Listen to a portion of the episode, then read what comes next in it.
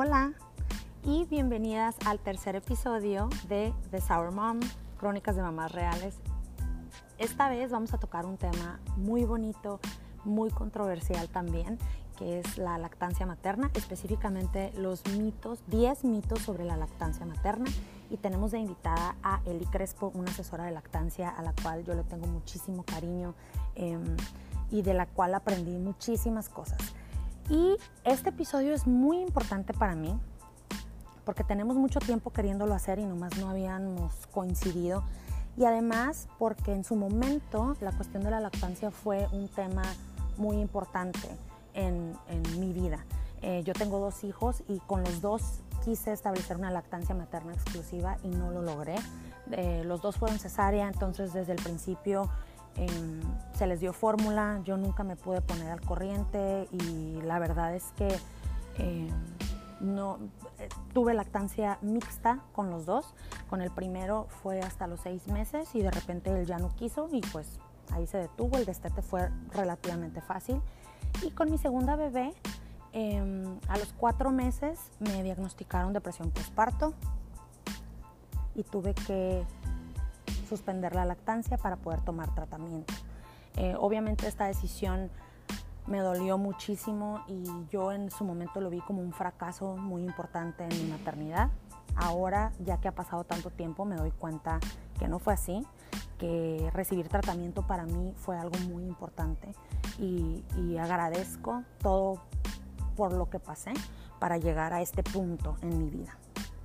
Y es precisamente por esto que este episodio es tan importante para mí, porque yo logré entender que no me hizo, lo que pasó no me hizo ni mejor ni peor mamá, aprendí muchísimo y quiero que esa sea la situación para ustedes también y que entiendan que al final la que toma las decisiones sobre su lactancia y su maternidad son ustedes solamente. Aquí lo que queremos es brindar la mayor información posible para que la decisión que tomen sea una decisión totalmente informada. Al final es tu maternidad y tú tienes el poder de decidir qué es lo que quieres hacer con tu maternidad y tu lactancia. No te hace mejor ni peor mamá, no se juzga, no se condena, al contrario, todas estamos en el mismo camino y debemos estar aquí unas para las otras. Entonces, muchísimas gracias por tomarse el tiempo de escuchar. Espero les sea de mucha ayuda y pues adelante.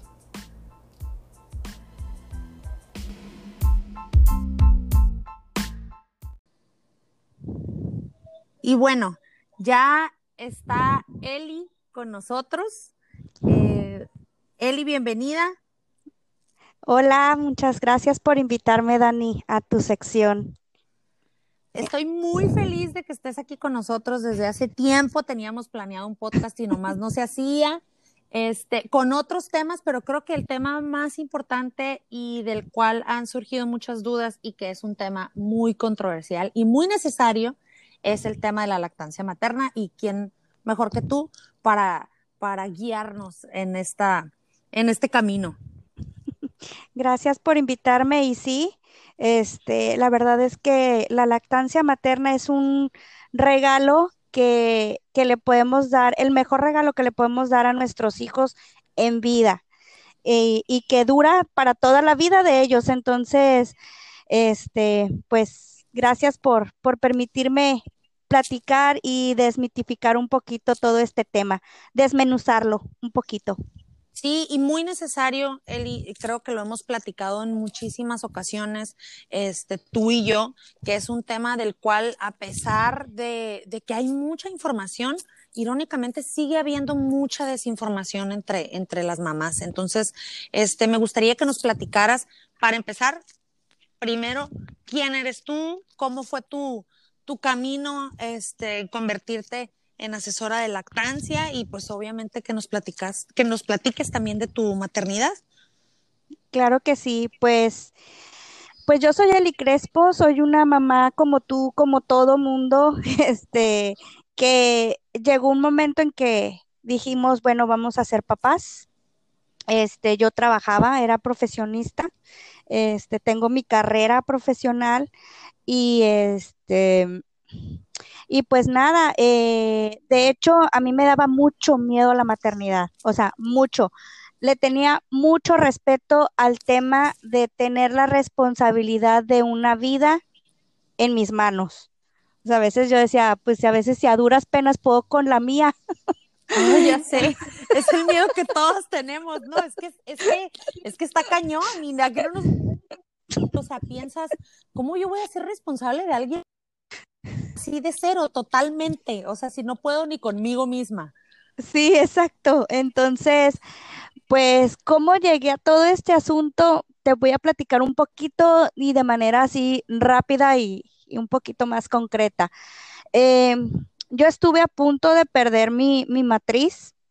Eh, fue, haz de cuenta que una semana antes, me voy un poquito atrás, hace como seis años y medio, este, una amiga, tenía yo creo, una amiga me había preguntado, oye Eli, ¿y ustedes cuándo van a tener hijos. Y yo así de, no, o sea, la clásica respuesta, no, pues yo ahorita estoy muy bien trabajando y, y, este, y es mucha la responsabilidad. La verdad es que es mucha la responsabilidad. Yo ya dimensionaba, este, todo esto que se podía venir y ese miedo que te acabo de decir de que, híjole, ¿y cómo le voy a hacer con una vida en mis manos? O sea, no quiero, no quieres fallarle de ninguna manera y en ningún momento. Entonces, este, yo me enfrenté, o sea, le contesté eso a mi amiga, ¿no? Entonces, pues, una semana después recibí la noticia de que yo tenía una displasia NIC3 en mi cervix. ¿Qué quiere decir? o sea, e, eso cuando yo lo escuché, de verdad que cuando a mí me dieron la noticia, es de esas veces que te, que te quedas pues como en blanco y como que estás ahí, pero no estás ahí, o sea, como que no terminas de, caer en cuenta, ¿no? Entonces, este, pues yo decía, una displasia NIC 3, ¿qué es eso, no? Entonces, pues gracias a Dios en la familia de mi esposo hay una muy, muy excelente prima doctora y pues a ella fue la que le hablé. Y, y antes de hablarle a ella, le hablé a mi esposo, o sea, le dije, ¿sabes qué? Me dieron este resultado, está pasando esto. Y pues prácticamente el siguiente mes me tienen que operar porque me van a quitar la matriz porque este, esto se puede desarrollar en un cáncer cervicouterino si no me atienden. Entonces, pues obviamente mi esposo y yo, pues fue así, no, pues espérame, vamos a, platicarlo con, con Marisa, con, con nuestra prima con, ella es una doctora muy consciente, eso también es como que el Señor siempre me ha puesto muchas personas divinas en el camino, entonces, este, e, ella con toda la calma, no, vengan a mi consultorio, acá les voy a explicar de qué se trata y literal, este, pues tú me conoces, Dani, yo soy muy visual, entonces, así con palitos y bolitas, este, explicándome qué era lo que yo tenía y pues era prácticamente un cáncer eh, encapsulado en mi cervix. Es la antesala a un cáncer cervicouterino. Este, que pareciera un, un, una, una, como una verruguita interna en tu cervix, pues, este, y la verdad es que le doy gracias a la doctora que me lo detectó, a la ginecóloga que me lo detectó, porque y eso es, eso es algo que aprendí mucho y que siempre recomiendo también. Este, yo venía de justo hacerme el Papa Nicolau. Y el Papa Nicolau me salió limpio, limpio, Dani. Entonces, sí, entonces, pero la doctora, la ginecóloga, me hizo una colposcopía. ¿Qué es una colposcopía? Es que te vean tu útero, haz de cuenta que con un microscopio y pueden proyectarlo en una pantalla y tú también lo puedes ver o simplemente es que ellos lo vean. Lo más importante es que ellos te vean con ese microscopio por dentro. Entonces a ella le llamó la atención esa manchita, yo también la estaba viendo en la pantalla. Entonces me dijo, ¿ves esa manchita? Me llama la atención. Entonces me dijo, le voy a poner el, el líquido para ver si hace reacción. Y no hizo reacción a, este, a cáncer, ¿no? Entonces, dijo, ¿sabes qué? De todos modos te voy a tomar la muestra, te voy a hacer una biopsia. Y me hizo la biopsia y me dijo, si no es nada, pues nos vemos aquí el siguiente mes, pero si es algo, en una semana te hablo. Y este, y pues fue cuando me dieron la noticia, ¿no? En esa semana, la siguiente semana me habló, Eli, puedes venir, tengo tus resultados y necesito platicar contigo. Y pum, no la bomba. Entonces ya estaba yo platicando con mi prima y pues le decíamos, pues, ¿qué hay que hacer? ¿Qué, qué se puede hacer, no? Entonces ella me dijo, sabes que yo tengo otra amiga que es ginecóloga y le voy a hablar. Y gracias a Dios estuvo disponible, le contestó, oye, ¿sabes que está aquí mi, mi primo con su esposa? Tienen, traen unos resultados de una displasia NIC3 y este, y pues prácticamente ya la están citando para el siguiente mes para retirarle la matriz. Este, sí, o sea, fue así como que cuando yo estaba escuchando todo eso, es como cuando se te quita lo aturdido y vuelves a la realidad. ¿Sí me explico? Ese, ese sentimiento y fue así como que lo primero que dije fue, no voy a ser mamá. O sea, no voy a ser mamá. Si me quitan la matriz, no voy a ser mamá. Este, y sí sentí y empecé a sentir pues ese escalofrío interno entre frío y calor y que es algo, o sea, algo adentro, ¿no? Este, y esta ginecóloga le dijo, o sea, nos, nos habló ahí por el teléfono y tranquila, eh, te veo mañana, llévate los resultados, este, los espero en mi consultorio y pues claro, obviamente al otro, al otro día ahí estábamos con ella y me dio una paz enorme, o sea, desde que la vi fue así con su tranquilidad, su carita bien, bien serena, es una ginecóloga que queremos mucho allá en Mexicali. Este, se llama Nadia Irales, es mi, desde entonces es mi, es mi ginecóloga, o sea, sea lo que sea que me suceda, con, ella, sí, con ella. Ella me regaló el milagro de ser mamá. Entonces, sí, entonces ella me dijo, no, no te tienes que esperar un mes y no, no te tienes que retirar la matriz. Hay otras cuestiones que podemos, que podemos hacer antes de llegar a retirar la matriz. Dice, eso es eh, la última opción.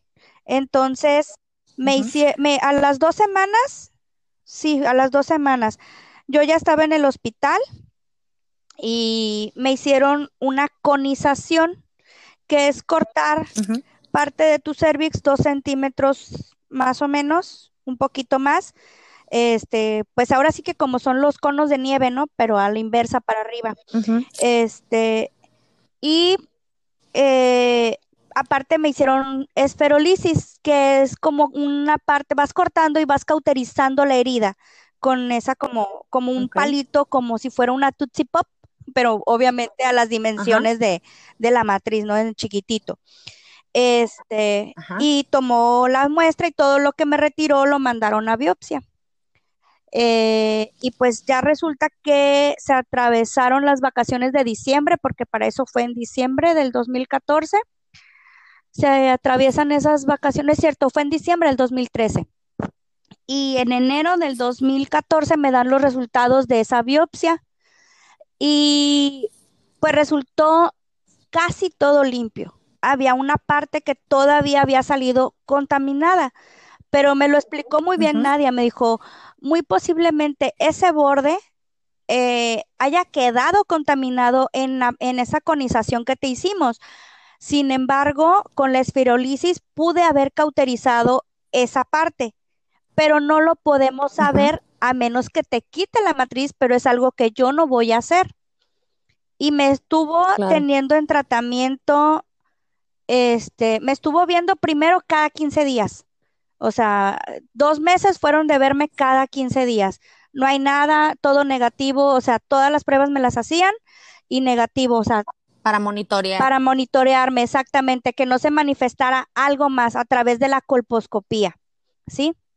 Este, eh, y durante seis meses, después de los dos primeros meses, me, estuvo monitoreando cada mes, cada mes, cada mes.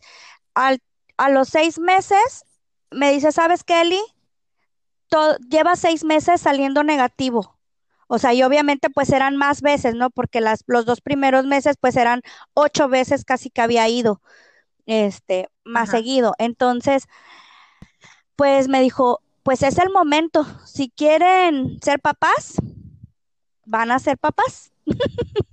Ya, este, entonces los dos dijimos, sí, Es hora. es hora, es ahorita, estás muy bien, todo se ve muy sano, muy saludable, estás fuera de, de, de ese peligro y este, y pues es el momento.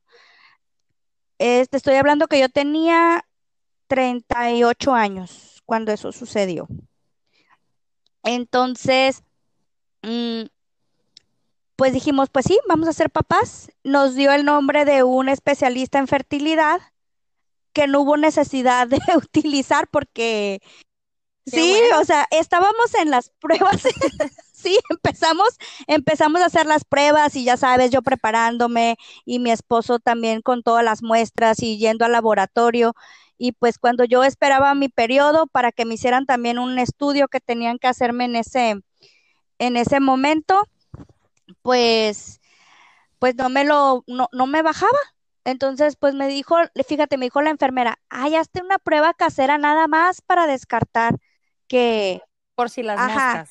Pero pues obviamente pues te va a salir negativo, o sea, todavía la enfermera, ¿no? Entonces ahí voy y le hago caso. Y, y para mi suerte, me hago la prueba casera y apenas si se veía la segunda rayita, apenas si se veía la- Ay, qué estrés, me ha pasado, me ha pasado. Y es un estrés increíble que no sabes, ¿no? O sea, si será verdad, será, será mentira, ¿qué está pasando? Sí, exactamente. Entonces, este, te quedas, te quedas, ay, ¿esto qué? Y le mandé la foto a mi ginecóloga, a Nadia, y le dije, Nadia, ¿qué resultado es este? ¿Cómo lo interpreto? Y este, y ya viene y me dice, ¿sabes qué? Ve a hacerte una prueba beta. Pídela así, y este, es en sangre, y ahí te va a salir si, si es positivo y hasta cuántas semanas tienes. Y yo, ah, bueno, pues ahí voy. Entonces al otro día igual, también fui en ayunas y ya me sacaron. Y este, y pues resulta que me daban el resultado. Fui a las 7 de la mañana, Dani. Tú me conoces cómo soy. El resultado me lo iban a tener hasta las 6 de la tarde. Ay, Sí. Dios, qué estrés. O sea, Entonces, las horas más largas de tu vida. sí. Entonces, pues fue así como que dije, no, no puedo, no puedo esperarme tanto tiempo. No puedo esperarme tanto tiempo. Y ya iba en el camino y Diosito, dame una señal y de repente fue así como que volteé a una clínica y dije, ay, mira, esta clínica no la había visto. Y abajo así en letras así, prueba de embarazo en 10 minutos, pues dije, de aquí soy. Dije, no hay pierde. Y ya, pues sí, me sac- y era la única, o sea, eso es una anécdota bien chistosa porque era la única en la clínica este, que me estaban sacando la sangre. Y pues obviamente pues la señorita ya los tenía ahí, me los pudo haber dicho, ay señora, le salió positivo. No, todavía me entregó la hojita dentro del sobre con toda la seriedad así y todos los honores así, casi casi, ¿no? Y este, y pues ya me conoces cómo soy, entonces le digo, ¿y qué es? ¿Y qué salió? Y ella me dice, positivo, pero así sin una mueca en la cara la, la muchacha. Y yo, ¿qué positivo? Pues haz de cuenta que como película así, casi que me agarré ¡ay! como loca, toda emocionada. Y este, y pues ahí fue el día que me cambió la vida porque dije, Dios santo, o sea, gracias por esta, esta respuesta y, y pues, ok, a prepararme a lo que viene. Entonces, pues ahí empecé a buscar información, no tanto como para yo volverme este, asesora de lactancia, sino más que nada, ok, estoy en un embarazo, ¿cómo me tengo que cuidar? ¿Qué tengo que hacer? ¿Qué no debo de hacer? Y este, y cómo iba a vivir todas esas, esas semanas de, de embarazo, ¿no? ese es, esa es, es, este, ahí lo, lo cuando me embaracé y, y, por qué, y por qué situaciones, ¿no? Pasé, o sea, así que si alguien está escuchando, eh, busquen dos opiniones, tres opiniones, no se queden con la primera, porque a veces la primera, pues puede ser la, la puerta más fácil, pero a lo mejor no es la mejor solución para ti puede haber algo, algo mejor. Exacto. Te lo puedes encontrar en el camino y la persona que menos te lo esperas te lo puede dar, te lo puede brindar. Así es. Sí, definitivamente. Sí. Y pues bueno, ya pasé, pasé mis, mi embarazo como todas, con achaques, con náuseas, con vómitos, este, sin soportar olores, o sea, cuatro meses fue así, después de ahí ya todo fluyó muy bien. Y luego al último trimestre, o sea, siete meses, empecé con las situaciones, pues ya sabes, ¿no? O sea, los eructos y los gases y la gastritis. Sí, sí, sí.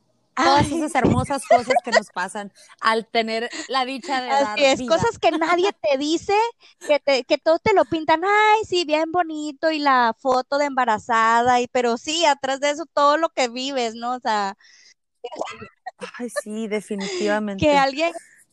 Oye, Eli, y, y, y tú antes de, digo, antes de quedar embarazada, por ejemplo, tenías amigas o tenías conocimiento, este, ya de, de, de este tipo de información, por ejemplo, ya cuando te embarazaste, te uniste a algún grupo, ¿cómo fue que tú te empezaste a interesar ya por este, por este, digo, por este tipo de información en cuanto a lactancia? ¿Cuál fue, cuál era tu pensamiento en ese entonces? ¿Ya tenías acercamiento tú con Pues- esto?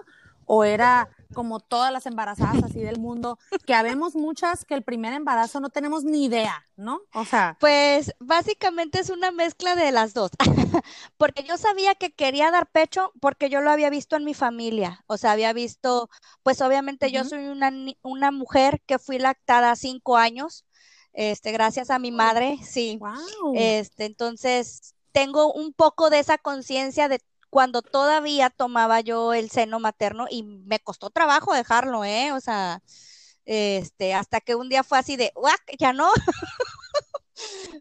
Sí, Oye, pues es que a quién no, sí, sí, o sea, es algo tan Pero, natural. pero qué bonito que tú ya traías, que tú ya traías ese ejemplo, y eso es algo muy importante Sí. también. Sí, es algo que también trato de dárselo a, a Alexa, este, que vea lo normal como lo normal. O sea, eh, Dios nos creó con un cuerpo, nos dio funciones en nuestro cuerpo, así como creamos vida, creamos el mismo alimento para, para esta vida que traemos este, a este mundo. No los traemos a sufrir, ni tú tampoco vas a sufrir. Entonces, eh, pues, pues es una bendición que tenemos nosotras las mujeres, porque no se las dio a los hombres y por algo no se las dio. Sí, definitivamente, de acuerdo Sí. contigo. O sea, yo leía mucho, eso sí, o sea, siempre andaba buscando leer qué me sucedía y qué era lo que iba a venir y cómo iba a hacerlo. Eh, siempre me ha gustado mucho investigar y, y estar leyendo y estar, pues, buscando esta fuente digna, porque también muchas eh, ponen lactancia materna y lo primero que te parece en Google, pues no. O sea, hay que saber en qué páginas buscar Sí, y este y pues de dónde, ¿no? O sea, yo, yo me basé también mucho en la Organización Mundial de la Salud, por ejemplo, eh, pues ahí decía, y, y inclusive en la información de la Organización Mundial de la Salud, si tú no estás con esta apertura en, en la lactancia y te puedes, te- si tú lo lees de primera y lo tomas así tan literal y lo lees nada más rapidito, te puede causar una confusión. Y a mí me la causó, sí, o sea, a mí me la causó porque yo leía, este, lactancia materna exclusiva seis meses, por ejemplo. Entonces yo decía, ay, pues nada más le tengo que dar Sí. seis meses. Ajá, ya después no Ajá. importa, ¿no? O sea, ¿para qué me dieron a mí tanto tiempo si nomás eran seis Sí. meses? Exacto. Sí, entonces, Sí, sí, sí, de, he de ahí la importancia de buscar diferentes fuentes y de acercarse también a, a- a personas, a Así es. expertas. sí, yo a mi, a mi ginecóloga la verdad que la tiborré de preguntas, pero eso es lo que tenemos que hacer. O sea, si tú no, si tú no te acercas, por ejemplo, no tienes, no sabes que existe una dula, no sabes que existen asesoras de lactancia, pero tienes y te, tu instinto te está diciendo, tengo que dar pecho. O sea, voy a nacer y sí quiero darle seno materno. Pero ahora la tarea de uno es, ¿y cómo lo voy a hacer? Porque muchas veces te lo van a, te lo van a plantear y a veces como te lo hacen ver, ay, sí, o sea, y te lo hace ver y vuelvo a lo mismo. La clásica foto perfecta de una lactancia materna perfecta, que te la pintan. Hijo de su madre. O sea, a mí eso me traumó de verdad, porque era cuando yo descubrí que no era así, dije, qué barbaridad, esto no, no es como esa foto que yo había visto, que la señora toda vestida de blanco, bien peinadita, bien maquilladita, la sonrisa perfecta, dientes blancos, bien pulcra el bebé, súper pulcro, perfecto para la toma y bien pegado y sonrientes ambos. Sí, o sea, como si ella nada más se lo puso y jamás cayó y nunca tuvo ningún problema, o sea, sí. Y, y, desgraciadamente, digo, y volvemos a lo mismo que siempre hablamos, en, que siempre hablo yo en mis, en mis historias, en mi podcast, es, no es perfecto, no es, o sea, y desgraciadamente, y, y, y principalmente con la lactancia, desafortunadamente, cuando ya estás ahí, hay muchas cosas, hay muchas más cosas en contra y muchas dificultades y mucha gente que te está diciendo mil cosas y por eso la importancia de este podcast, que ahorita vamos a tocar esos temas, mucha gente que te pareciera como si todo estuviese en tu contra para hacer la lactancia mucho más difícil de lo que debería ser, la verdad. Y, y, y, no debería ser así. O sea, al final, eh, una mamá que tiene la información necesaria, que tiene el apoyo necesario, porque eso es crucial para una lactancia exitosa, este, va a tener una lactancia exitosa, pero tenemos que estar informadas porque es muy fácil, va a haber muchas cosas que nos van a hacer desistir. Y por eso la importancia de acercarnos a las expertas como tú.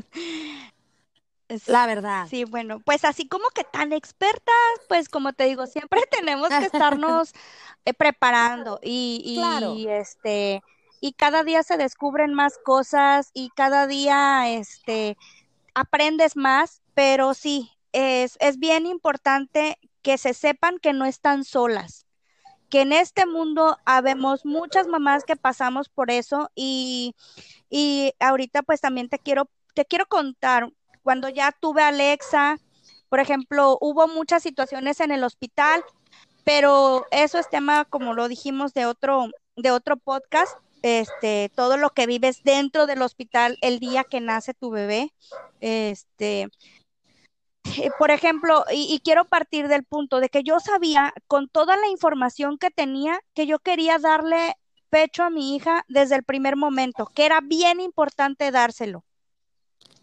Sin embargo, Alexa fue cesárea. Y, y, pues obviamente no me la dieron o sea, inmediatamente, o sea, me la enseñaron, sí, mi gordita la vi y tuvimos ese contacto eh, visual, pero no tuvimos un contacto, por ejemplo, de piel a piel, que es súper recomendado. Este, por consiguiente, no hubo ese primer acercamiento al seno materno y como yo estuve tres horas distanciada de ella y por políticas de, la misma salud que un bebé recién nacido no debe de estar, no debe pasar más de tres horas sin ser alimentado, pues obviamente le dieron biberón, le dieron fórmula. Cuando yo había dicho que yo no quería que le dieran fórmula, que, que yo quería darle el seno materno, que inclusive cuando me pasaron a mi habitación, todavía tardaron una hora más en, dar, en llevármela, que cuando me la llevaron, ella tuvo un cuadro de reflujo fuertísimo, o sea, se le vino toda esa, esa congestión de leche horrible que hasta por la nariz le salió. Este, entonces, a Alexa el, este, le tuvieron que ir a hacer un, un lavado de estómago, este, le tomaron una radiografía, pues para ver qué era lo que estaba pasando y pues era la fórmula. O sea, simplemente ella estaba teniendo un rechazo a la fórmula. En cuanto yo me la pegué, o sea, santo remedio, o sea, la niña comió bien, obviamente a mí me dolía y ahí es punto número uno, o sea, cuando tú te dices, por más que lees, pues obviamente no hay una guía, no había una guía al lado mío que, me, que me dijera así o asá, hazle así, acomódate así, agarra a la niña así. No, o sea, nada más dijeron, ahí está tu bebé, y este, y, y date. Ajá, y me la pusieron en los brazos y órale, y yo así de que, ¿y cómo se hace esto?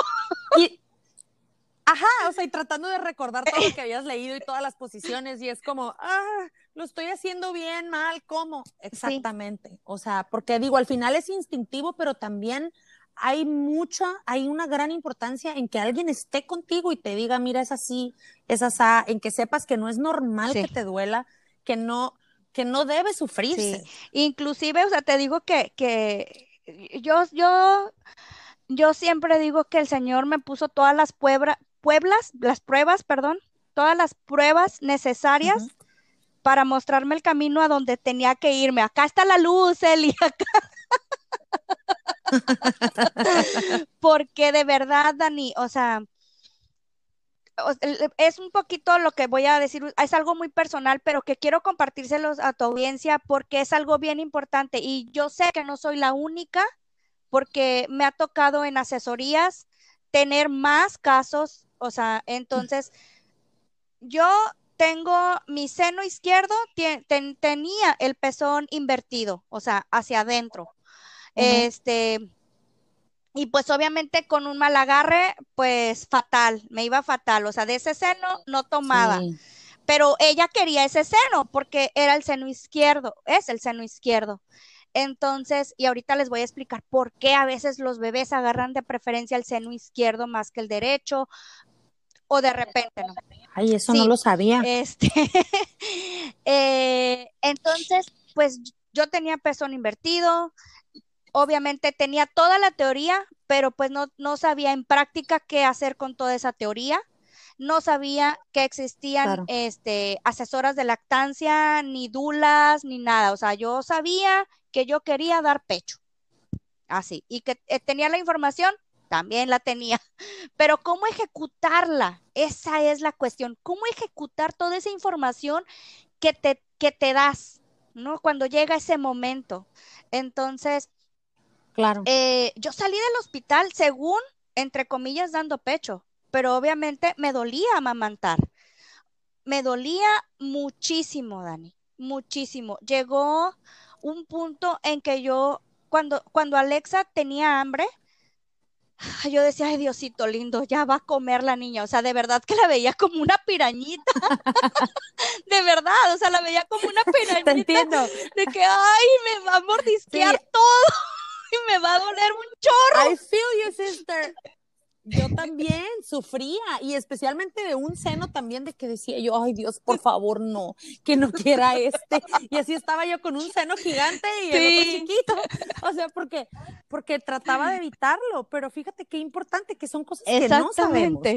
Exactamente. Entonces, fue así como que Dios santo. Entonces, pues llegó también, me, mm, nos dijeron que que teníamos, que podíamos sacar el pezón con una jeringa, punto. Hasta ahí llegó la información, pero no llegó todo lo demás que se tenía que hacer para poder ayudarte a sacar el pezón con esa jeringa. Entonces, pues ahí tenías a mi prima intentando, o sea, obviamente sin la aguja, pero con el puro pivotito de acá, y pues obviamente así no es, tienes que cortarle esa parte, voltear el succionador, o sea, con lo que inyectas, lo volteas y entonces ya haces el émbolo para poder jalarlo, pero pues obviamente nos faltó toda esa información. Entonces, pues, seno lastimado por un mal agarre, por una mala posición, por por este, por estármelo lastimando también con, con los intentos de poder sacarlo con lo de la jeringa. Entonces fue un momento en que yo estaba con el extractor porque obviamente tenía leche. Entonces tenía que sacármela porque aparte se me ponían duros como piedra. Entonces tenía que sacármelo porque me dolía tener toda esa leche adentro. Sí, o sea, el dolor del pezón y luego el dolor de tener los senos súper llenos, o sea, no, no quiero imaginar eso. Sí, entonces, este, llegó un punto en que yo vi ya cuando la leche salió con sangre. Entonces fue cuando le dije, Abraham no, Abraham es mi esposo, por cierto. Ah. no lo había mencionado. Este, sí, entonces le dije, Abraham, o sea, no es posible, o sea, me duele mucho y ¿cómo le voy a dar esta leche a la niña? O sea, no.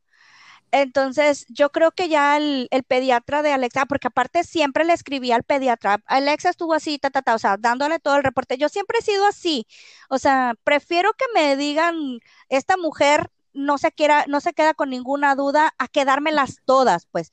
Oye, si tengo la, asistencia de un profesional, hay que aprovecharlo, de verdad hay que aprovecharlo, exprimirle. A ellos les encanta también, o sea, porque los, les hace ver qué tan interesada estás tú por aprender y hacer las cosas dentro de lo, del cauce bien. así es. Entonces, de plano yo creo que el doctor se, se dijo, ay, ya esta mujer no puede sola, tengo que mandarla con alguien. y este, sí, pues todavía estaba viviendo en Mexicali.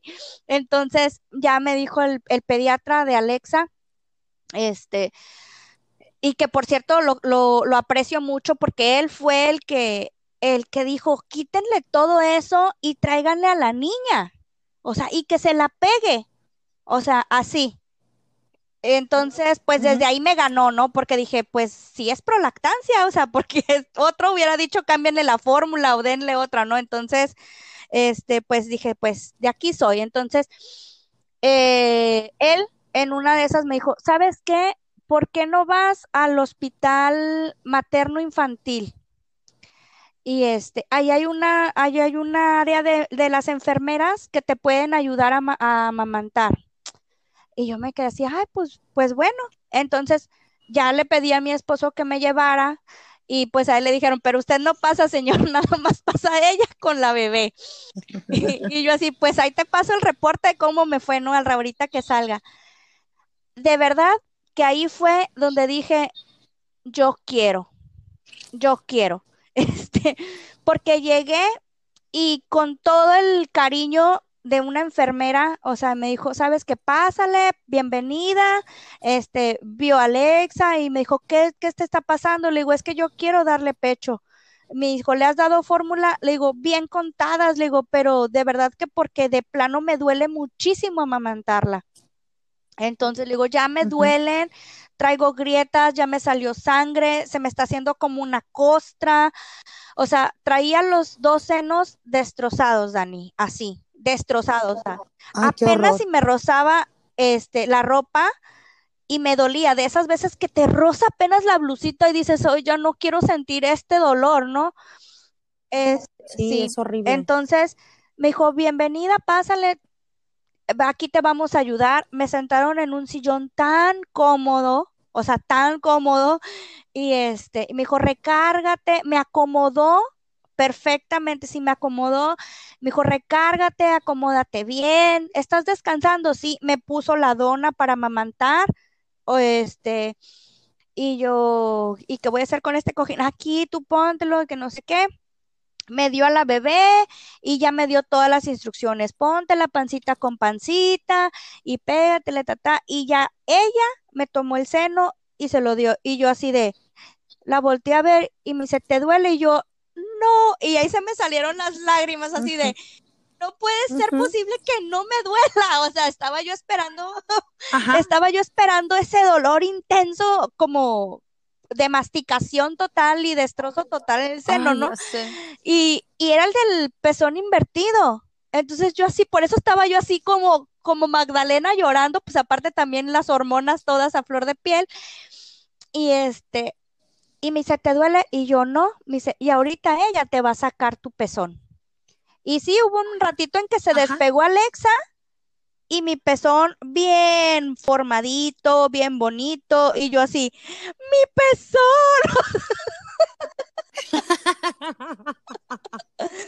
y te aseguro que ese ha sido el momento más mágico y hermoso que, que marcó tu lactancia. O sea, de ver que a la madre, sí se puede sin dolor y bonito y, y te deja disfrutar ya todo lo demás hermoso que tiene. O sea, sí, no? totalmente. O sea, es, el, es en, ese, en ese justo momento en que dices, por esto, de eso se trata la lactancia. Cuando te dicen disfruta tu lactancia, de esto, de que en esos momentos es tanto las conexiones que se viven y tanto el amor que hay ahí en esas miradas que te echan con esos ojitos y que te envuelven y te enamoran y toda esa oxitocina que se libera en esa en esa en esa lactancia que dices, sí, de verdad que dices, vale la pena, de verdad vale la pena. Pero cuando alguien te ayuda, cuando alguien te puede enfocar, puedes traer todo el conocimiento, pero necesitas esa guía. Y de verdad que ahí fue donde yo dije, yo quiero ayudar a más mujeres a que no pasen por todo lo que yo pasé, a que aprendan a que la lactancia materna no debe de doler y se debe de disfrutar, que hay muchas cosas, muchas barreras que te pueden llegar a llevar a este punto de no retorno y abandonas, ¿no? Entonces, eh, ese, es el punto crucial en mi vida, en donde se acabó Elisa la profesionista y nació la pasión por la lactancia materna. Ay, qué bonito. y es que definitivamente em, se necesita acompañamiento, se necesita ayuda, porque de por sí los primeros días de la maternidad, para todas las mamás, pero especialmente todavía para una mamá primeriza, son días muy complicados, encima con una cesárea, por ejemplo, adolorida, las hormonas a todo lo que dan, sin dormir, sin saber qué estás haciendo, porque no nada más es la lactancia el, reto que tienes, sino también el reto de que ya tienes una nueva vida en tu, en tu vida, en tu casa, y que estás nerviosa y que estás ansiosa y que no sabes si lo estás haciendo bien. Y todas esas cosas, encima del cansancio y el dolor y todo, si encima la lactancia está siendo un problema y te está causando dolor e incomodidad, incertidumbre, ansiedad, etcétera, etcétera, es muy fácil que la manera más sencilla de, protegerte, digamos, de cierta forma, o de, de, seguir con tu maternidad un poco más cómoda sea, no, pues ya, o sea, lo voy a dejar y no le voy a dar pecho. Entonces, por eso la importancia de tener toda esta información. Sí, la verdad es que es bien importante porque te puedes perder la maravilla de la vida en la lactancia materna por, por, no quiero decir por desinformación, pero sí por la falta de esa compañía. Y tú dijiste algo bien importante ahorita, o sea, las primerizas, y yo quiero todavía complementarte eso. Y cada vez en un embarazo, en un cada parto, así puedas tener cinco hijos, vuelves, y vuelves a nacer y vuelves a ser esa mamá primeriza. O sea, porque tu hijo es diferente, porque a lo mejor ya pasaron años, o sea, por muchas situaciones, pero cada vez que tú tienes un hijo, así sea el quinto, el sexto, vuelves a ser esa mamá primeriza, que necesita esa compañía, que necesita esa guía, que necesita ese respaldo y ese apoyo. Sí. Entonces, este, pues sí es bien, bien importante un acompañamiento de profesionales, de, profesionales en, en, en, lo que es toda esta parte. O sea, por eso, este, están las dulas, están las asesoras, están las parteras, están las orientadoras, están las técnicas, están las activistas mismas. Entonces, eh, si, ya estás en, embarazada, busca la información. Y si tienes la información, busca quién te puede acompañar en esa información, que tus ideas cuadren con alguien más, si va a ser alguien cercano a ti, pero también busca esa ayuda externa. Sí. Sí, es muy, muy importante. Y precisamente por eso, eh, esa es la razón de que estemos aquí. Eh, grabando este podcast porque hay mitos, igual sé que hay muchos, pero tú nos hiciste el favor de enlistarnos 10 de los más importantes y son de los que vamos a hablar en el siguiente segmento.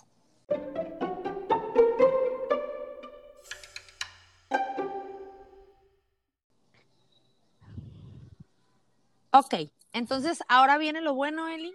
Nos vas a hablar de 10 mitos, o los 10 principales mitos en la lactancia materna, porque estoy segura que hay muchos, pero tú nos vas a hablar de los más importantes. Adelante.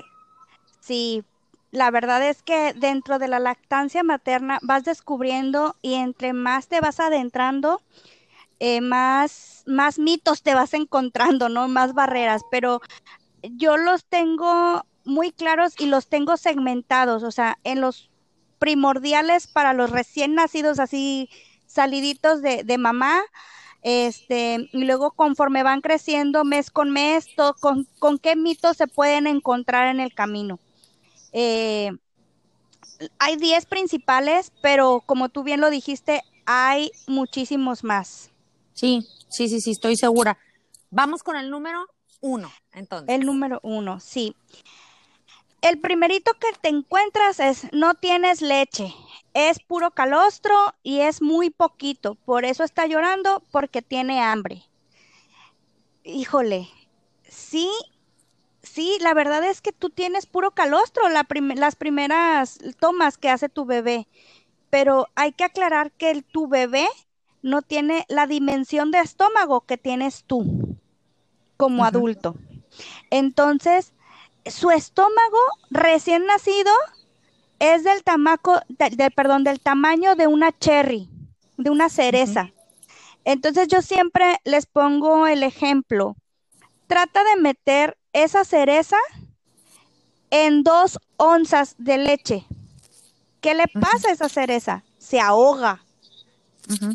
Se ahoga, la ahogas totalmente, o sea, queda desbordada esa, esa, inundada esa cereza.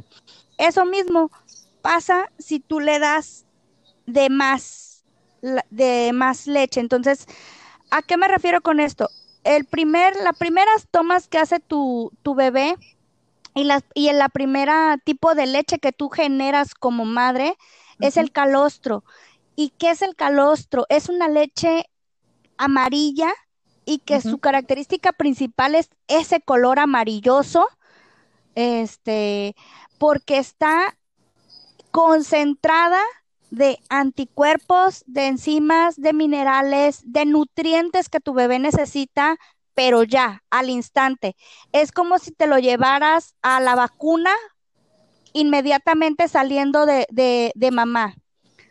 Pues obviamente no te lo vas a llevar a vacunar, pero eso es el calostro. Son las vacunas iniciales que tú le haces a tu bebé a través de ese, de ese tipo de leche.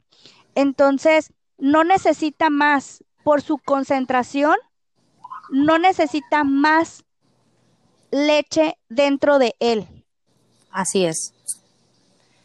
Y hay una, aquí hay una cuestión que ahorita en algunos mensajes me, me comentaron que hay una cuestión que cuando eres mamá primeriza, o digo, y no nomás primeriza, pero yo, yo hablo de las primerizas porque a mí eso me pasó con mi primer bebé. O sea, es que dices, es que no se llena. Y todo mundo, desgraciadamente, no falta, ¿no? Este, la gente que te diga, es que no se está llenando, es que el calostro es muy poquito y no se está llenando. Mira, está llorando.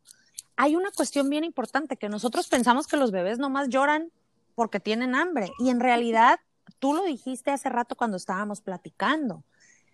El seno, o sea, el seno no nada más es alimento. El bebé obviamente está llorando porque pues acaba de salir, no sabe qué onda, o sea, no solamente llora porque no se llenó. Así es. Sí, o sea, eh, el bebé acaba de salir de una cápsula dentro de tu cuerpo. Así. Entonces, no porque tú veas el mundo exterior y tú lo conozcas y tú ya te lo sepas y de memoria y al derecho y al revés, tu bebé va a ser lo mismo. Pues no, para él todo lo externo va a ser totalmente nuevo. Entonces, él conoce y él va a querer estar en esa parte o en ese lugar que conoce perfectamente bien, porque lo llevaste nueve meses dentro de ti. Entonces, al él te conoce el olor, te conoce todos tus sonidos internos, o sea, a él no se le escapó ningún sonido. Y el que más sobresale de los sonidos que conoce de tu parte de tu interior es el corazón. Entonces, pues obviamente por eso el bebé él va a querer estar siempre en tus brazos. A esto se le conoce como esterogestación. lo llevaste gestando internamente nueve meses, ahora lo vas a gestar afuera. Porque un bebé no, no nace corriendo, ni saltando, ni brincando, y no sale un ser totalmente independiente de ti. Jamás. si fuera así, así nacieran todos los niños, ¿no? Pero, pero eh, nace un ser totalmente dependiente de ti y como te lo dije eh, al principio, eh, esa responsabilidad es tuya. El llevar y alimentar, cuidar, guiar a, a un bebé es una responsabilidad enorme, pero no solo de la mamá, sino también del papá o de la pareja o de quien te esté diciendo, sale, yo aquí te voy a apoyar. Este, entonces, el bebé conoce todo de ti y el sonido más cercano que tiene es el corazón. Por eso es que está en el seno y por eso es que a veces los bebés, ¿se acuerdan que les dije que tiene una preferencia a veces el, el bebé? Por el izquierdo. Así es, por el izquierdo. Tu corazón está en el seno izquierdo. Entonces, el lugar de donde toma el alimento, de donde tiene una conexión de alimento, de donde tiene una conexión de seguridad, de donde tiene un lugar de confianza, es en tu seno izquierdo. Y por eso es que los bebés prefieren muchas, en su gran mayoría, el seno izquierdo que el derecho. Porque ahí lo está escuchando constantemente, entonces se relaja. Entonces ahí es donde debemos de entender, el seno materno no es solo alimento, son todas esas conexiones que él reproduce en la parte externa y que sigue siendo tú. Claro. Y esa es la maravillosa parte número uno de la lactancia materna.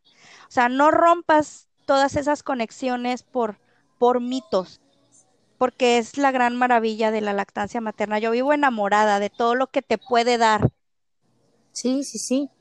Y entonces ahí es donde se rompe este mito. El calostro que tú produces es suficiente, el bebé sí se llena y no es que esté llorando solamente porque tiene hambre. Así es. Así es, o sea, el bebé tiene muchas otras necesidades porque está llegando a un mundo totalmente desconocido y que aparte todo el mundo le está hablando. Sí, oye, imagínate los sonidos, el frío, simplemente, ¿no? De estar calientito, este, en tu vientre, de repente salir y estar fuera y estar eh, con otra temperatura, con más sonidos extraños, aparte del de mamá. O sea, imagínate, es todo un shock. Sí, es para él todo un shock. Está dentro de ti calientito, apretadito, apretujado, diría yo, este, y que de repente sales a un espacio donde no, donde no tienes esa, esa, esa conexión tan cercana. O sea, que todo es a donde yo me estire y no encuentro algo que me tope como el líquido, como yo me pueda mover en cámara lenta, ¿no? O sea, todo ahí para ellos es moverse y están descubriendo mil cosas. Entonces, no, no necesitas este, tener ya los chorros de leche brotando por tus senos. Realmente el calostro es primordial, es importante y puede ser los primeros cinco días de tu lactancia. Ok, perfecto. Y es suficiente, que es lo que hay que entender, ¿no? Sí. Sí, y algo que ahorita también quiero tocar el, es el punto número dos, que, se, que, que van unidos O sea, por eso siempre los pongo estos cuatro juntos porque van unidos. Ok. El punto número dos es que no tienes suficiente leche, no te ha bajado bien y por eso tienes que complementar en lo que te baja bien, porque no lo estás llenando. Ok. E, eso también, o sea, confía en tu cuerpo y aparte confía en la regla. La regla de la lactancia materna, la regla de oro es entre mayor succión, mayor producción. Si tú dejas a tu bebé mamar y estar pegado al seno, nunca vas a dejar de producir. Siempre vas a tener la cantidad necesaria para tu bebé, ni más ni menos. Siempre es la cantidad que, que necesita tu bebé. Y este es un punto muy importante porque es aquí donde se rompe y creo que ha sido la experiencia de muchas mujeres, eh, porque es algo muy común, ¿no? Escuchar a lo mejor de la hermana, de la cuñada, de la mamá, de la suegra, de hasta a veces del doctor. Desgraciadamente, a veces hasta de los doctores. Sí. Este, hay muchos médicos que no están actualizados y es de, no, pues complementale con fórmula porque de seguro no se está llenando, es que te sale muy poquita leche porque todavía no te baja y bla, bla, bla. Y entonces es ahí donde se puede romper si uno como mujer no confía en su cuerpo, porque esa es la palabra. Tengo que confiar en que en mi cuerpo, en que mi bebé va a mamar y me va a hacer producir la leche necesaria. Es correcto. Y aquí uno de los tropiezos, y digo, creo que no me vas a dejar mentir tú con tu experiencia, era lo que platicabas hace rato, ¿no? Que desafortunadamente si no hay un acompañamiento apropiado, pues la lactancia empieza con dolor y es ahí donde se hace más complicado, ¿no? Porque el, el, aquí la regla de oro, pues, en tu seno y si hay mucho dolor y si no hay un agarre adecuado, pues esto lo hace más difícil todavía. Así es, y eh, justo eso es lo que te iba a comentar. O sea, aquí este es un punto bien importante, Dani, porque tienes todos estos factores de la familia queriéndote apoyar y a veces por apoyarte te, mal, te, te dan un consejo no, no, acuerdo, no, no acorde, pues, no correcto. Y entre que tú estás sufriendo con un mal agarre porque no tienes esa orientación, porque nadie te dijo cómo y porque pues divinamente la gracia, la gracia te va a decir cómo te, cómo te la debes de colocar y este, y todo mundo espera eso, o sea, no hay alguien que te diga, no, hija, así no se agarra o así no se carga, así no te debe de, tomar el seno, o sea, no hay ese, ese familiar cercano este, o que es muy raro que haya que te pueda ayudar, ¿no? Correctamente. y, que te, apoye, que te diga, mira, no te desesperes, este, no te debe doler, vamos a buscarle, vamos a esto. Yo estoy consciente de que todos esos consejos son bien intencionados. La mayoría de las veces son bien intencionados porque quieren aliviar el dolor de la madre, ¿no? Que la madre ya está pasando por muchas, este, y, y encima la ven sufrir con su lactancia y obviamente eh, para aliviar el dolor de la mamá y hacer esto mucho más sencillo, se recurre a estos consejos. O sea, hay que dejar muy claro que obviamente nunca son malintencionados, siempre es buscando el bienestar de la mamá. Sin embargo, hay cosas que se pueden hacer para evitar este dolor y es importante que lo sepan. Así es, y tú lo has dicho mucho, muy bien. Y, y es una mezcla, en este punto es una mezcla de todo, entre que no tienes esa persona que te oriente correctamente o te ayude correctamente, aunque tenga la mejor de las intenciones, que tienes este, pues una salida fácil, ¿no? Pues sabes que pues tengo que complementar y le voy a dar la clásica oncita, este, para que mi bebé, porque obviamente tú como mamá, tú ves a tu hijo llorando y lo que menos quieres es que esté llorando o que esté sufriendo o que esté en esa situación, ¿no? Entonces, caes en esa, en esa toma de, de, de fórmula y luego aparte, pues tú también lo dijiste, hay doctores que no están actualizados o también hay doctores que que no son prolactancia, este, porque hay que, hay que decirlo como es, Dani. Eh, gracias a Dios, a mí me tocó un pediatra que era prolactancia y que él desde un momento dijo, dénsela a la mamá, ¿sí? Dénsela a la mamá, no va a haber ni una fórmula mejor que la leche de su mamá.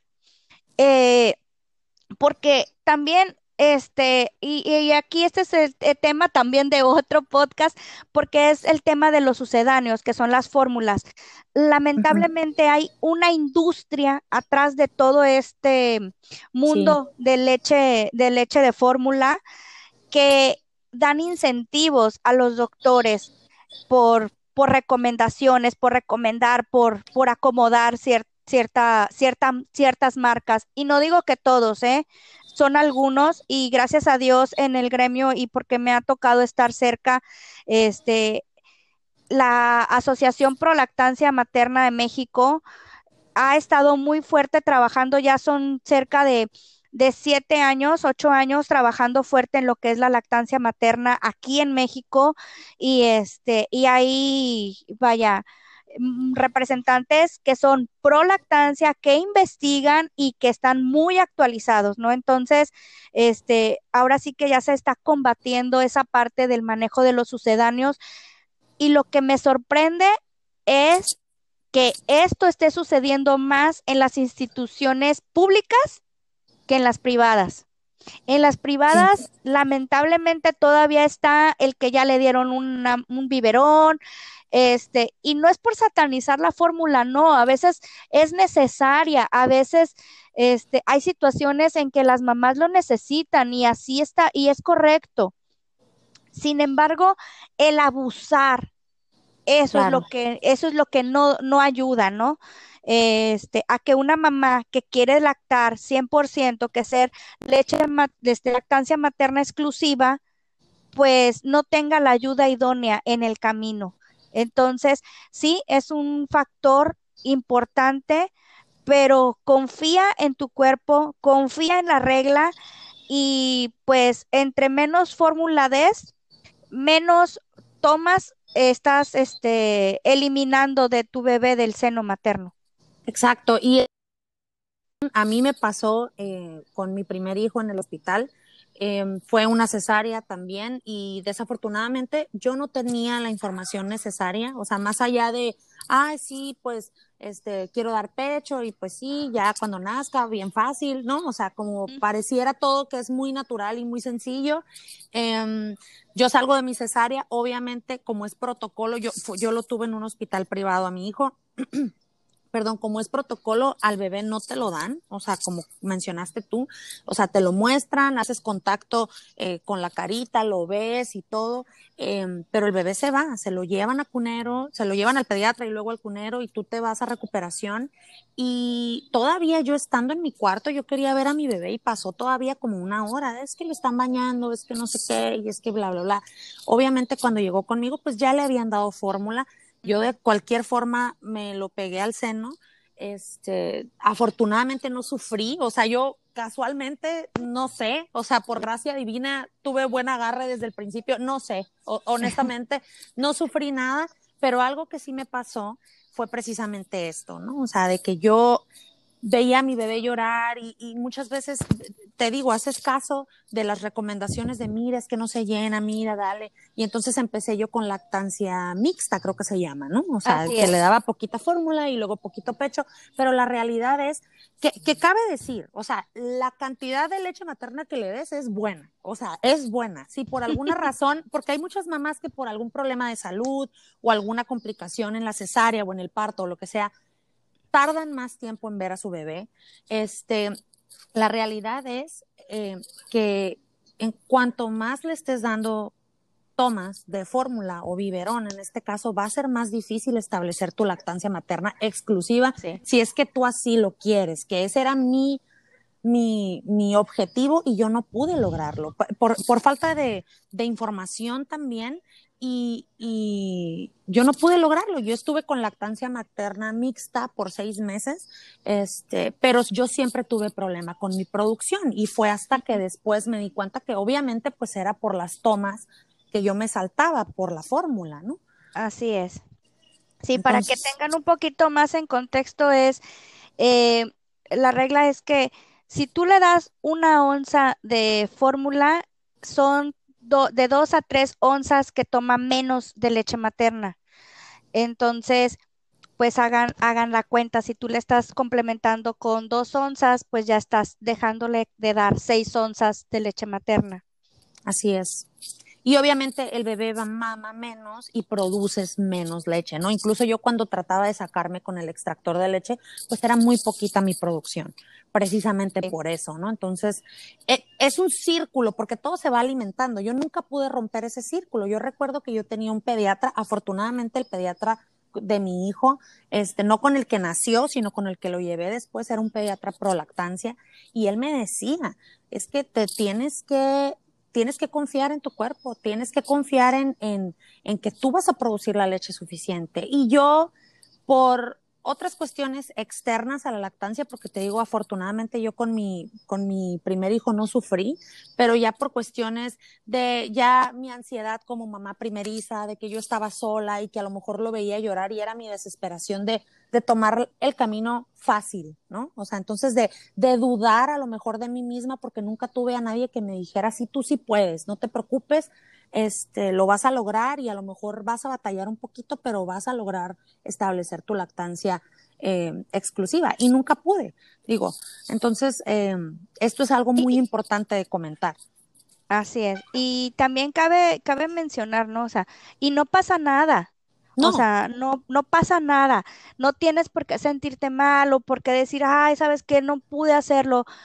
Mientras tú le eh, lo, dijiste muy bien, mientras tú le logres dar la cantidad que le des, tú le estás dando un beneficio a tu bebé.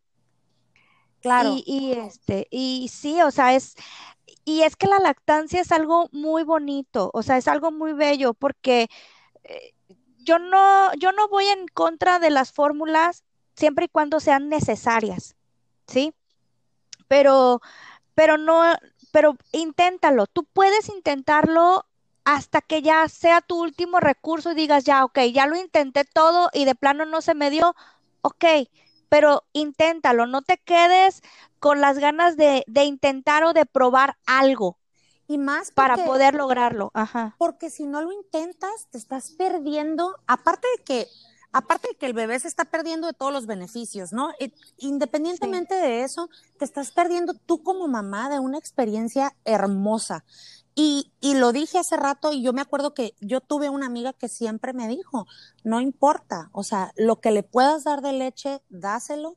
No, si por alguna razón, y esto, eh, hay muchas mamás que, que han tenido situaciones en su lactancia por las cuales no han podido establecer la eh, lactancia exclusiva y se sienten culpables al respecto. Y hay algo muy importante aquí de decir. Cada mamá toma la decisión que ella cree que es mejor para su bebé. Aquí lo importante es que sea una decisión informada. Tú lo dijiste hace rato, tener toda la información y hacer lo que podamos, lo que se pueda, las tomas que se pueda, va a ser, van a ser beneficiosas para tu bebé. Así es. Y pues nada más para que conozcan un poquito de lo que es la magia de, de, la lactancia y, y, es en este punto también que lo quiero, lo quiero aclarar es que la succión de tu bebé es diferente a la succión de cualquier extractor, ¿eh? Así sea el mejor del mercado, nunca te va a extraer la cantidad de leche que te extrae tu bebé. Tu bebé jamás. Va, eh, jamás va a ser igual. Entonces, eso es bien importante que lo entiendan, porque a veces pueden sacar una o dos onzas, pero tu bebé te saca el triple o el cuádruple de eso en una succión de menos de 10 minutos. Claro, y pasa que tú ves el saca leche y dices, oye, nada más me salieron dos onzas, pero obviamente tu bebé no saca eso. Entonces, esa, esa, era otra cosa que yo decía, es que ¿cómo puede ser posible? O sea, mi bebé, yo todavía cuatro o cinco meses, mi bebé, y yo seguía sacando dos onzas en el extractor y era frustrante para mí. Claro, claro, y este, y, y creo que para muchas siempre queremos saber cuánto come nuestro bebé. Pero con una lactancia materna exclusiva nunca vas a saber cuánto es la cantidad que come tu bebé o que toma tu bebé. Pero ten por seguro que va a ser la suficiente para la etapa en la que se encuentre. Y contrario a una fórmula que ves que el rango de fórmulas van de 0 a 6 meses, de 6 a 12 meses, de un año y luego así, ¿no? Van primera, segunda, tercera, ta, ta, ta. La magia de la lactancia es que si tu bebé te, se pega al seno, haz de cuenta que llegas a un restaurante que te preparan todo al instante. Oye, yo me acuerdo cuando me platicaste eso, porque yo conocí a Eli en una asesoría de lactancia que fui en mi segundo embarazo, y recuerdo que cuando me platicaste eso, o sea, literal, casi, bueno, no literal, ¿verdad? Figuradamente mi cerebro casi explotó así, de es que no puede ser que cada toma es hecha especialmente para las necesidades de tu bebé en ese momento, la cantidad de grasa, de enzimas, de proteína, de todo. O sea, es increíble cómo tu cuerpo es una fábrica perfecta para las necesidades de tu, las necesidades nutricionales de tu hijo. Así es. O sea, eso es, es lo maravilloso de la lactancia materna. O sea, por eso es que yo le apuesto muchísimo más a la lactancia materna y que se dejen ayudar, o sea, porque de verdad que lo que le estás dando al bebé no es solamente una leche cualquiera, no, o sea, a través de la saliva de tu bebé se crean las conexiones con las glándulas de, mamarias, con las glándulas que tenemos en el seno, y haz de cuenta que le estás dando la orden Así de que quiero un bistec término medio, pues haz de cuenta que así tu bebé le está dando la orden este, a esas glándulas que mandan la señal a la, a la, a la, a la hormona de la oxitocina para que genere esa, esa toma con las características necesarias que requiere en ese momento tu bebé. A lo mejor en ese momento él va a requerir más, este, más anticuerpos, este, menos, menos vitaminas, por decirlo así, o menos minerales, pero a lo mejor sí va a necesitar también más grasas porque va a empezar a moverse, entonces necesita quemar calorías y las calorías se las da las grasas. Entonces, cada toma es especial y hecha exclusivamente para esa toma en tu bebé, porque también, y, y también quiero mencionarlo, para generar esa toma se tarda 2.5 minutos en hacerla tu cuerpo. Entonces, muchas veces las, nuevas mamás primerizas se guían porque traen los senos duros. Ah, es que ya los tengo duros, entonces están cargados y tengo la leche. Pero en cuanto empieza el bebé a mamar y el seno se ablanda, creen que ya no tienen leche. Como si fuera almacén, ¿no? Exactamente, es como que ah, si te sirvieras un vaso con agua y ya te lo acabas y pues ya no hay más.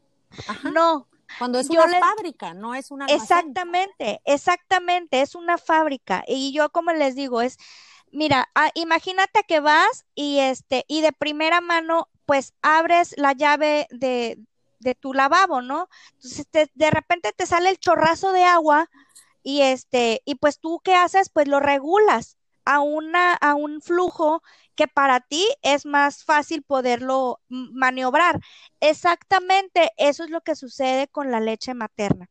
Almacén, haz de cuenta que te almacenan los senos se preparan para cuando tu bebé vaya a, tomar leche o a ser alimentado, se preparan con una cierta cantidad de como fue la orden anterior.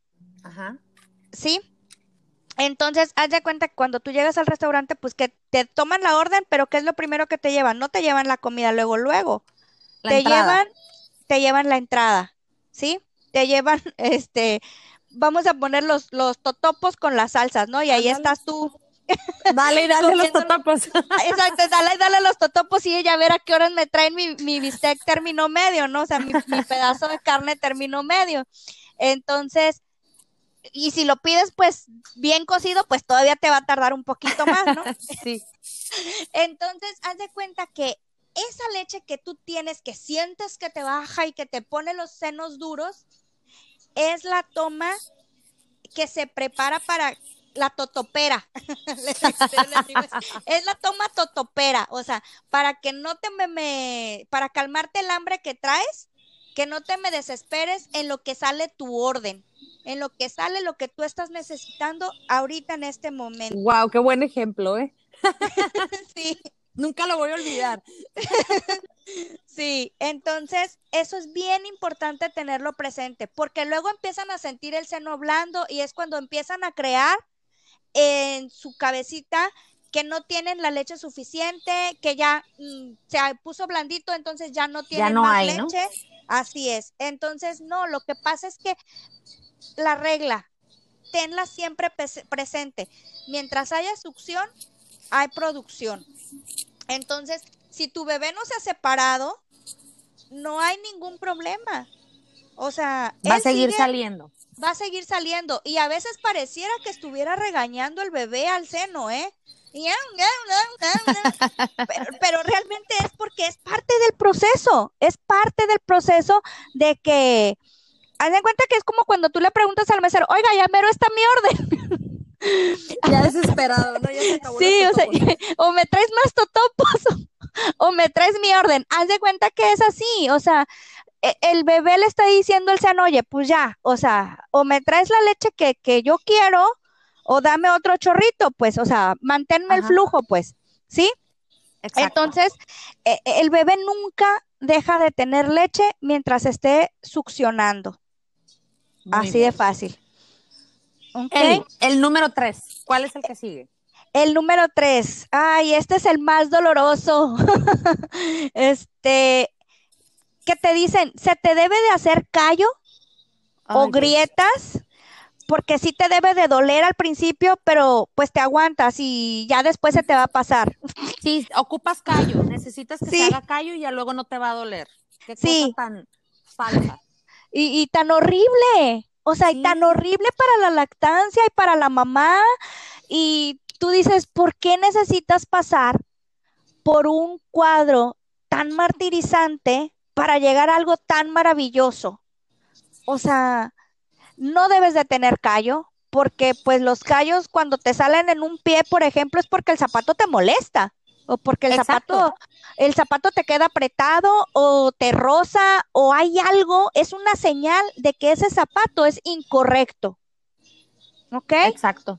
Entonces, si se te hace callo en el seno y en específico en el pezón, es porque estás teniendo una situación que debe de ser corregida porque no te debe de doler, porque no debe de haber ni callo, ni grietas, ni sangrado, ni ningún tipo de molestias. Lo único que debes de sentir es la succión de tu bebé y hasta ahí. y esto es algo muy común, muy común el número de mamás que dicen es que me duele horrible y muy común que no sepamos que pensemos que es normal y que nos tenemos que aguantar y esto es una de las razones más importantes por las cuales la gente, las mamás desisten de la lactancia, porque es algo muy doloroso y obviamente, o sea, imagínate si, como dijiste tú, oye, cada vez que ves que el bebé ya tiene hambre, tú ya estás llorando así de, ay, Dios mío. Sí, lo sufres. Entonces no debe ser así. Y es ahí la importancia de tener acompañamiento, de tener, de aprender cuál es el agarre correcto Así es. Sí, y aquí también entra, Dani, lo de las características que tengas del pezón. O sea, si tienes un pezón invertido, si tienes un pezón plano, o sea, si no hay pezón, muchas dicen, no, pues es que no tengo de dónde se va a agarrar, o cómo me va a salir, o me va a doler, ¿no? O sea, por ejemplo, en el caso mío, eh, antes de, pues ¿qué te digo? O sea, tengo mi, pezón invertido y pues por una mala práctica, o sea, me lo lastimé más, ¿no? Este, y, es determinante, ¿eh? O sea, esto es un factor determinante porque muchas mujeres, aunque les diga, ¿sabes qué? No debe de doler, lo tienen tan metido como ese mito porque porque la tía, porque la mamá, porque la hermana, porque la prima pasaron y pasaron su lactancia y es que a mí me dolió y se hizo callo y después ya me dejó de doler.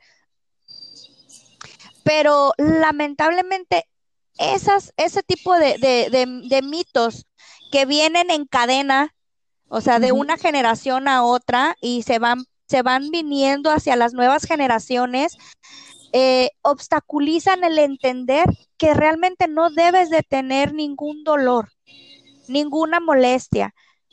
¿Sí? O sea, es, el zapato, eh, el zapato que no te, que no te, que no te lastima, se convierte en tu zapato favorito, porque es el más cómodo del mundo, porque eh, es el zapato perfecto en donde descansa tu pie. Exactamente es lo mismo en la lactancia materna. Eh, tienes que estar muy cómoda y disfrutarla y gozarla y no tienes que sufrirla, ni siquiera al principio. Qué bueno que lo dices. Definitivamente es algo que se tiene que saber y se tiene que romper ese mito. Sí, así es. Y de ahí, pues bueno, ves que te dije que todos vienen como en secuencia, como conectados. viene el, el número cuatro, que es, si no tienes el pezón formado, no vas a poder amamantar.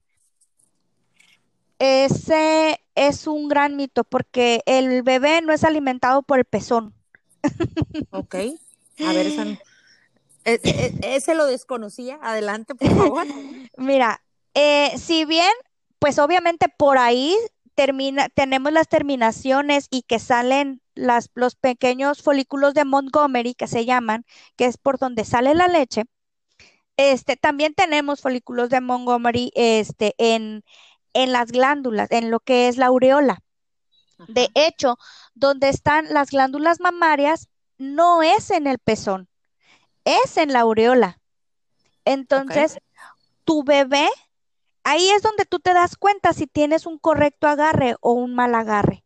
Si el bebé solamente está tomando el pezón, no está viendo, va a doler porque el bebé solamente está aplastando el pezón, o sea, eh, mm, no va a, este, a, tener la estimulación, no va a haber una estimulación en las glándulas mamarias, entonces por consiguiente no va a haber una producción correcta para ese bebé. El, sí va a haber leche, pero solamente se va a estar generando la, digamos, la, la leche general y no la particular que requiera el bebé en, ese, en esa toma.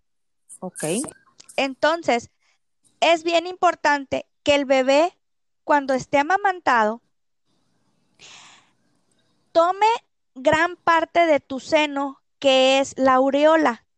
Hay unos que pues obviamente a veces tenemos la aureola muy chiquita y la toman toda, pero hay otras mamás que tienen una aureola muy grande y la pueden tomar la gran mayoría este, de, la, de la aureola.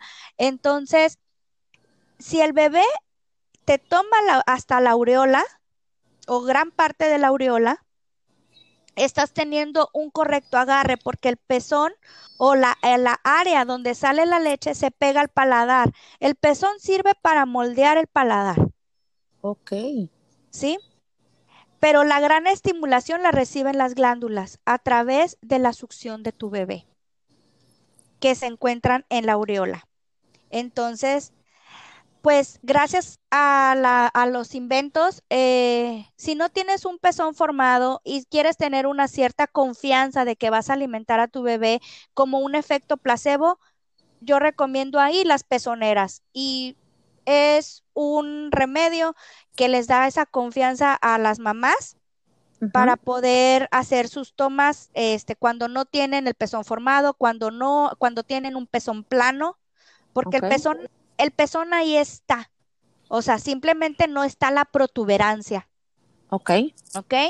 Entonces, pues quiero recapitular un poquito estos, porque estos son así de, de tajo de los primeros con los que, si esto sucede, si uno de estos sucede, la mamá se estresa, la mamá se preocupa, la mamá sufre y todos estos factores generan un estrés que no te permiten, o sea, es como si quieres llorar o reír, porque a veces dices, es que no sé si llorar o reír. Es exactamente eso, porque tu cuerpo está recibiendo una señal de estrés. Entonces, ahí se, se, libera la hormona del cortisol. Entonces, ¿cómo vas a estar produciendo la hormona de la oxitocina, que es la del amor, la de la relajación, ¿sí? Que te, que te genera una producción de leche si tu cuerpo está estresado. Sí, exacto. Y es un punto muy importante que siempre te dicen que lo primero que tiene que tener, que estar una mamá que está en, eh, lactando es estar relajada al momento de las tomas, cómoda, relajada, tranquila. Em, y, y, y, sí, definitivamente. Y si tienes encima eh, dolor, el estrés de que no lo estás haciendo bien, de que el bebé no se está llenando y todo este sinfín de cosas, encima de todo lo demás, o sea, del dolor que tienes por tu parto, por tu cesárea, por todo lo demás emocional por lo que estás pasando, o sea, imagínate, son cosas que obstaculizan la lactancia. Así es. Entonces, eh, por eso es cuando siempre les decimos a la mamá, es tu maternidad, es tu lactancia y quizá alrededor escuches muchas otras cosas. Pero para eso te debes de apoyar de una tribu, de rodearte de mujeres que hicieron una lactancia materna exitosa, o sea, sea como haya sido, si fue mixta, si fue exclusiva, pero que haya tenido esa lactancia materna exitosa. ¿Ok? ¿Por qué? Porque una mamá que, por ejemplo, dio fórmula, o sea, que quiso este, dar lactancia materna, pero por alguno de estos factores abandonó, desistió, dijo, ¿sabes que no, yo no aguanto el dolor? no que callo ni que callo, no sabes que yo tengo un pezón plano, no voy a amamantar, no puedo, ya lo intenté, ya me lastimé, no quiero estar lastimada, no quiero estar sufriendo y se inclinan hacia la fórmula. Entonces, ellas te van a contar desde su experiencia este tipo de situaciones y entonces van a generar en la nueva mamá ese tipo de, de inseguridades en cambio, si tú como este, que, quieres hacer la lactancia materna y como te digo, si es, es mixta o, o es exclusiva, está perfecto, es tu lactancia y tú la vas a llevar como, como a ti mejor te sea conveniente y que tú creas que es conveniente para tu hijo. Claro. Así, o sea, eh, y esa es parte de respetarse entre las mujeres y entre, y hay más entre las mamás, ¿no? Entonces, eh, yo, yo por eso siempre les digo, ¿sabes qué? Busca un, un, un grupo de apoyo que hablen tu mismo idioma, porque te vas a encontrar mamás con que están pasando tu etapa o u otras que ya pasaron la etapa en la que tú te encuentras que te pueden guiar de una manera correcta en esa etapa en la que tú te encuentras porque ellas ya pasaron y te vas a encontrar con alguien que exactamente esté pasando por esas mismas experiencias o algo muy, muy, muy, muy similar, muy cercano, que te va a echar la mano con alguien en que tú vas a conectar y que, y que va a ayudarte eh, a, salir adelante. Pero siempre es bien importante que una vez que tú decidas y que este si te acercaste a una asesora, si te acercaste a una dula, y estoy muy segura, este, ellas mismas te pueden conectar con grupos de apoyo de, lactancia materna.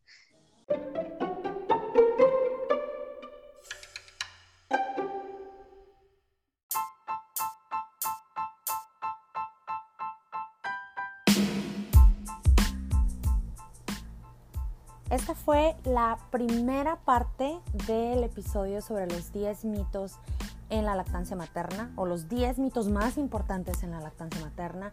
El próximo martes eh, estaremos compartiéndoles la segunda parte de este episodio porque como ven se extendió mucho la plática, esto ya se nos está haciendo costumbre, pero el resto de los, de los mitos están muy muy interesantes. Por favor, em, ayúdenos a compartir este podcast si te gustó em, y esténse pendientes. El próximo martes los mitos del 5 al 10 y una sesión de preguntas y respuestas con Eli también. Muchísimas gracias por escucharnos. Nos oímos pronto. Bye.